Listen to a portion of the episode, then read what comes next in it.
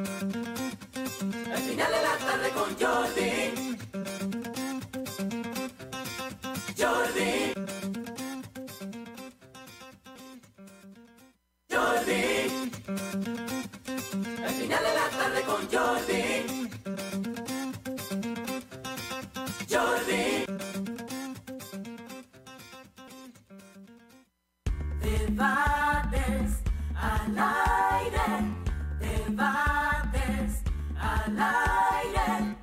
Seguimos aquí en vivo en Al final de la tarde con Jordi, Jordi Veras. Así es, Javier, a todos ustedes, amigas y amigos, que se creía que iba a dar una buena lluvia, una buena lluvia, pero qué Un va. aguacero, ¿no? Fue una jarina. Una lloviznita. Ca- Ni, ni a harina. Ha llega. estado como en esa duda desde ayer. Sí, y como sí, que sí. nada. No, no, se, de- no se define. Ujú, ujú. No se define. Pero bueno, Pero sí el cielo está un poco brumoso, gris en estos momentos en Sí, Santiago.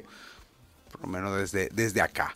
Y Jordi, sí. como, como hemos hablado, conversado con nuestros oyentes, tenemos a un invitado con un tema... eh, Bueno. Siempre este tema es importante, pero en estos momentos ha causado alerta lo que ha sucedido con jóvenes, eh, varios jóvenes, lamentablemente que han fallecido eh, por causas...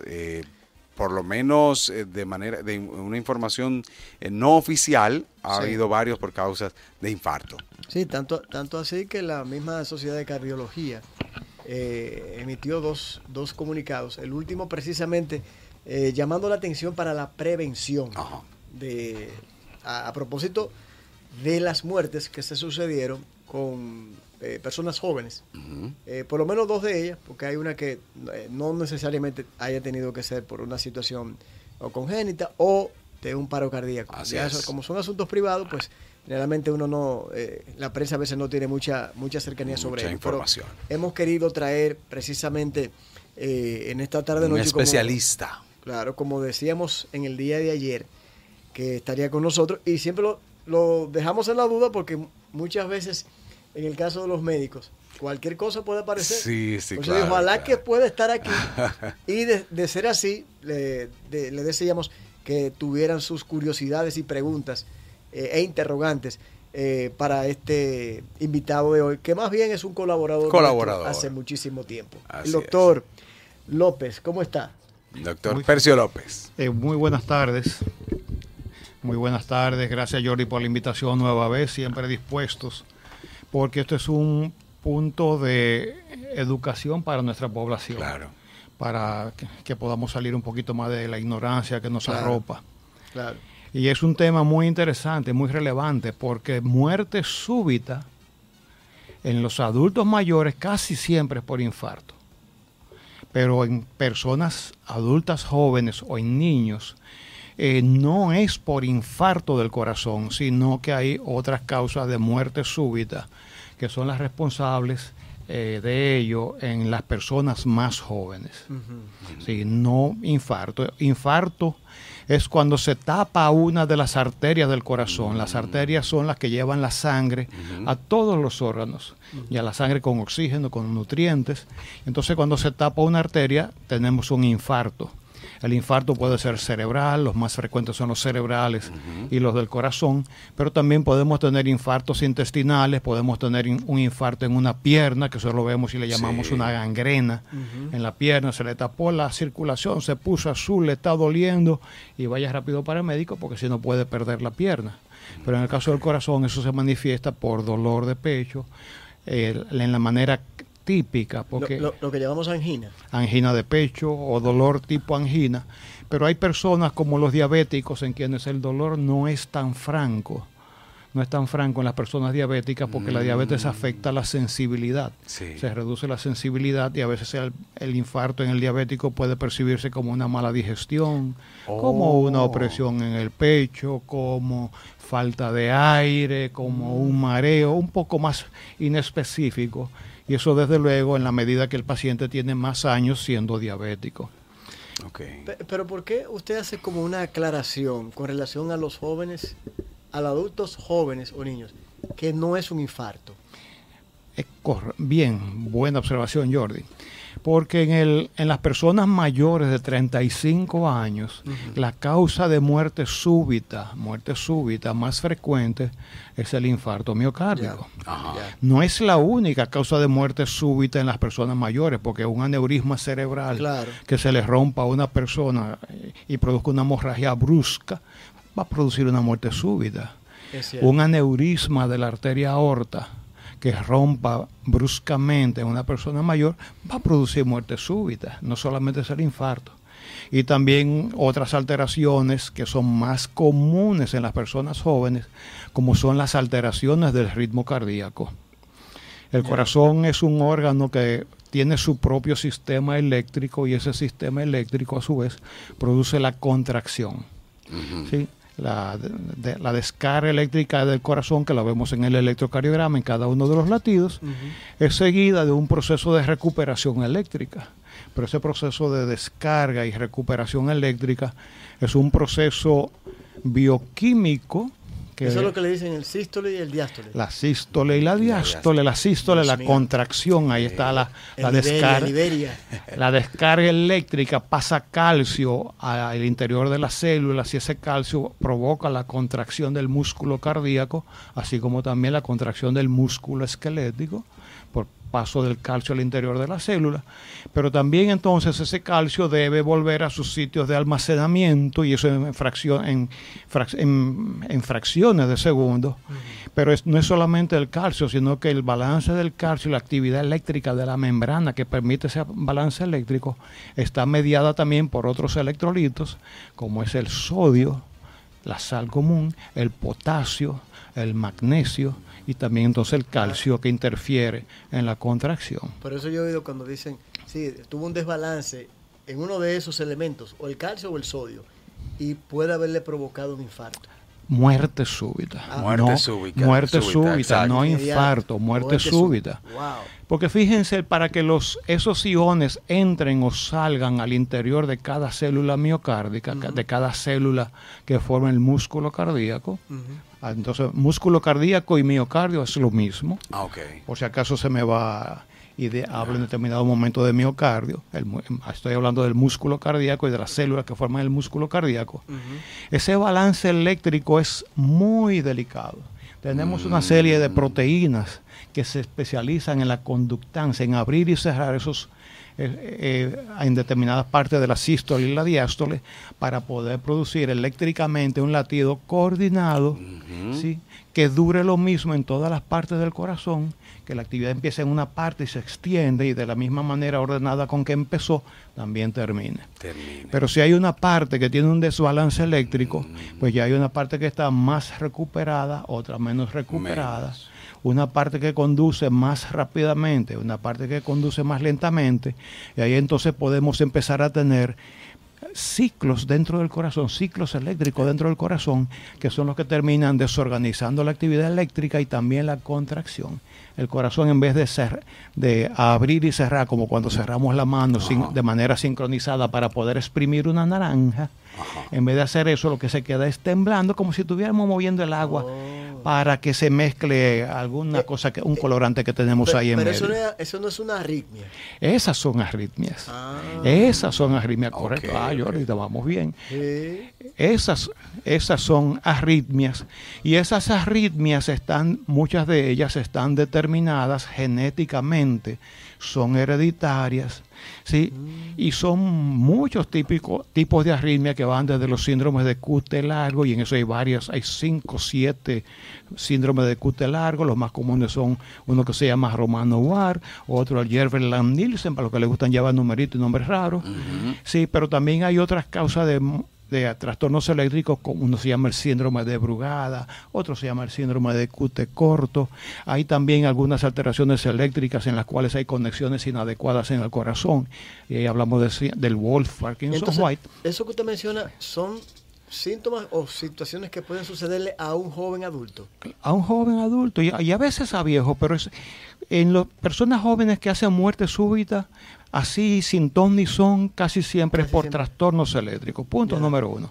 Ahora bien, es diferente la situación de un joven atleta Ajá. como hemos visto en los Sí, periódicos, en sí. los videos, en la televisión. hubo, hubo alguien. Que, ah, se, Claro. que se desploma en una cancha. basquetbolistas o eh, jugadores de fútbol, que son deportes que se caracterizan por eh, intervalos muy bruscos. Muy bruscos. Rápidamente corren, se paran, corren, se paran. Y eso también hace que ciertas alteraciones del ritmo cardíaco en esas condiciones se empeoren y producen muerte súbita. Pero también hay otras situaciones congénitas del corazón en las cuales hay engrosamiento inapropiado de algunas partes del corazón. Y estamos hablando de cardiomiopatía hipertrofia, eh, hipertrófica. Así que es una causa común de muerte en personas jóvenes. Y todo paciente o toda persona, no paciente, porque son individuos sanos, toda persona que esté haciendo deporte intensamente, competitivamente y más, más todavía si lo está haciendo desde el punto de vista profesional, debe ser sometido a una evaluación cardiológica para que empiecen con un simple electrocardiograma, porque en, ese, en el electrocardiograma hay alteraciones que pueden detectar tempranamente en los síndromes de QT largo, los síndromes de QT corto, una serie de, de trastornos eléctricos que se detectan con el electrocardiograma. O sea que esas muertes súbitas, eh, eh, desde un punto de vista, y casi siempre podrían haberse evitado si se hace a tiempo un eh, electrocardiograma y, y todos los estudios necesarios. Es así. En Habría, escúcheme, ah, para, para que no se quede ahí, hay, usted ha hablado de, de las señales internas, pero señales externas, en un joven, en un atleta, en una persona, de esa muerte, de, de la posibilidad que ocasione la muerte súbita, súbita ¿habrían algunas señales eh, eh, notables por la persona sana? Bueno, es difícil porque a ve- muchas veces no hay, no hay síntomas claros. No hay síntomas claros. Muchas veces no hay síntomas claros y en otras Wow. ocasiones. Por ejemplo, si la persona, otra causa de muerte súbita en jóvenes son las malformaciones congénitas de las arterias coronarias, que no, no nacen en la raíz aórtica, sino digamos que nacen en, en partes anormales y tienen entonces compresión durante su trayecto al corazón. Esas personas que tienen anomalías congénitas de las arterias coronarias, no obstrucciones de las arterias coronarias como exacto. pasa en los adultos mayores de 35 años. Exacto, son dos cosas Sí, diferentes. Dos cosas diferentes. Pudieran tener dolor de, de- como si fuera angina de pecho. El dolor le da cuando corren, el dolor le da cuando hacen un esfu- esfuerzo extremo, sienten dolor en el centro del pecho, con más falta de aire, a veces sudan frío. Mm. Y ese es un dato que en un joven, oh, el, el cardiólogo avesado dice, aquí puede haber una malformación congénita de las arterias coronarias. Vamos a chequear todo. Sí. Ahora bien, con un electrocardiograma normal o casi normal, pudiéramos tener cardiomiopatía hipertrófica, pero digo casi normal porque casi siempre tienen algunas señitas que nuevamente el cardiólogo puede percibir y en ese caso lo procedente es hacer un ecocardiograma que eso detecta la, la estructura física del corazón, no la, no, la altera- no la electricidad del corazón, sino ya la estructura física del corazón que a veces en la cardiomiopatía hipertrófica puede ser en un examen físico completamente normal. Y ahí entonces también en cierto atleta que tenga algún síntoma, un atleta de alta competición, señora, hágale también un ecocardiograma. Tiene que hacerse un Por si acaso tiene cardiomiopatía hipertrófica. O por si acaso el ventrículo derecho de esa, de esa persona está más dilatado. Doctor, pero yo tengo 10 años haciendo este tipo de, de Ejercicio. y nunca me ha pasado nada, nunca he sentido un dolorcito, un- un- una queja, un incón. Nada. Pero entonces sucede que nuestro querido amigo Jordi nos dice, mira, yo voy a ir para el Maratón de Chicago Ay, ay, la ay. próxima semana. Y, o, O, hacer de- un, o de- o un Ironman. como un. Ironman eh, o el de Berlín, voy para allá. Y va Jordi, ¿cómo tú te sientes, Jordi? Muy bien. Muy yo, bien, Yo estoy nítido. Bueno, vamos a hacerte por si acaso, si hace tiempo que no hacemos esto, una prueba de esfuerzo. Si en los últimos cinco años a Jordi, que es un hombre que es abogado, sí, que no es su fuerte andar corriendo para aquí y para allá, pero está entrenado, bueno, es prudente hacerle una prueba de esfuerzo y en algunas ocasiones también un ecocardiograma por aquello que hablábamos de la cardiomiopatía hipertrófica. Exacto.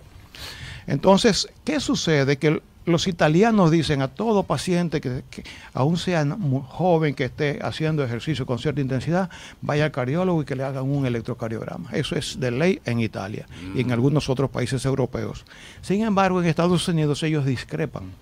Ok. de esa actitud y ellos no están de acuerdo con que a todo muchacho que está haciendo ejercicio intensamente Le estén haciendo- haya que hacerle una Bueno, evaluación por, ni, por un- eso, por eso ha sucedido mucho allá. ni un Mucha. electrocardiograma, porque ellos van al análisis de costo-beneficio y para tú detectar un para tú detectar un caso necesitas hacer muchísimos sí, como muchísimos muchísimo. trazos. Eh, como que 800 burocracia. Ujú. Pero ¿qué sucede? Que a esa familia que se le muere una persona, un joven, un hijo, de esa manera, es un dolor, oye, No tiene- y no tiene precio. Es el 100%. No tiene precio. Claro. Doctor, ¿el infarto en el hombre es igual que en el de la mujer?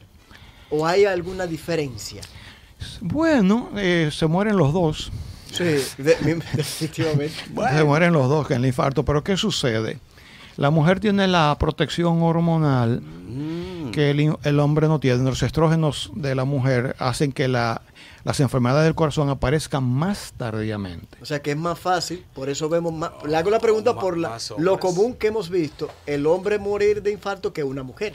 Sí, pero ¿qué sucede? Que a partir de los 50, 55 años en que ya la mujer está en la, ya pasó la menopausia, ya está posmenopáusica, el riesgo de enfermedad cardiovascular se iguala al del hombre.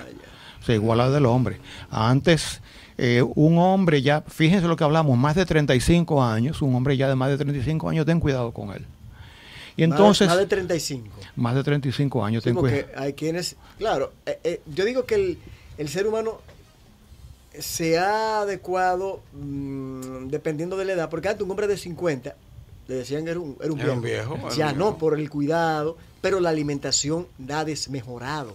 La conciencia creo que ha, ha aumentado, pero la alimentación no necesariamente ha mejorado.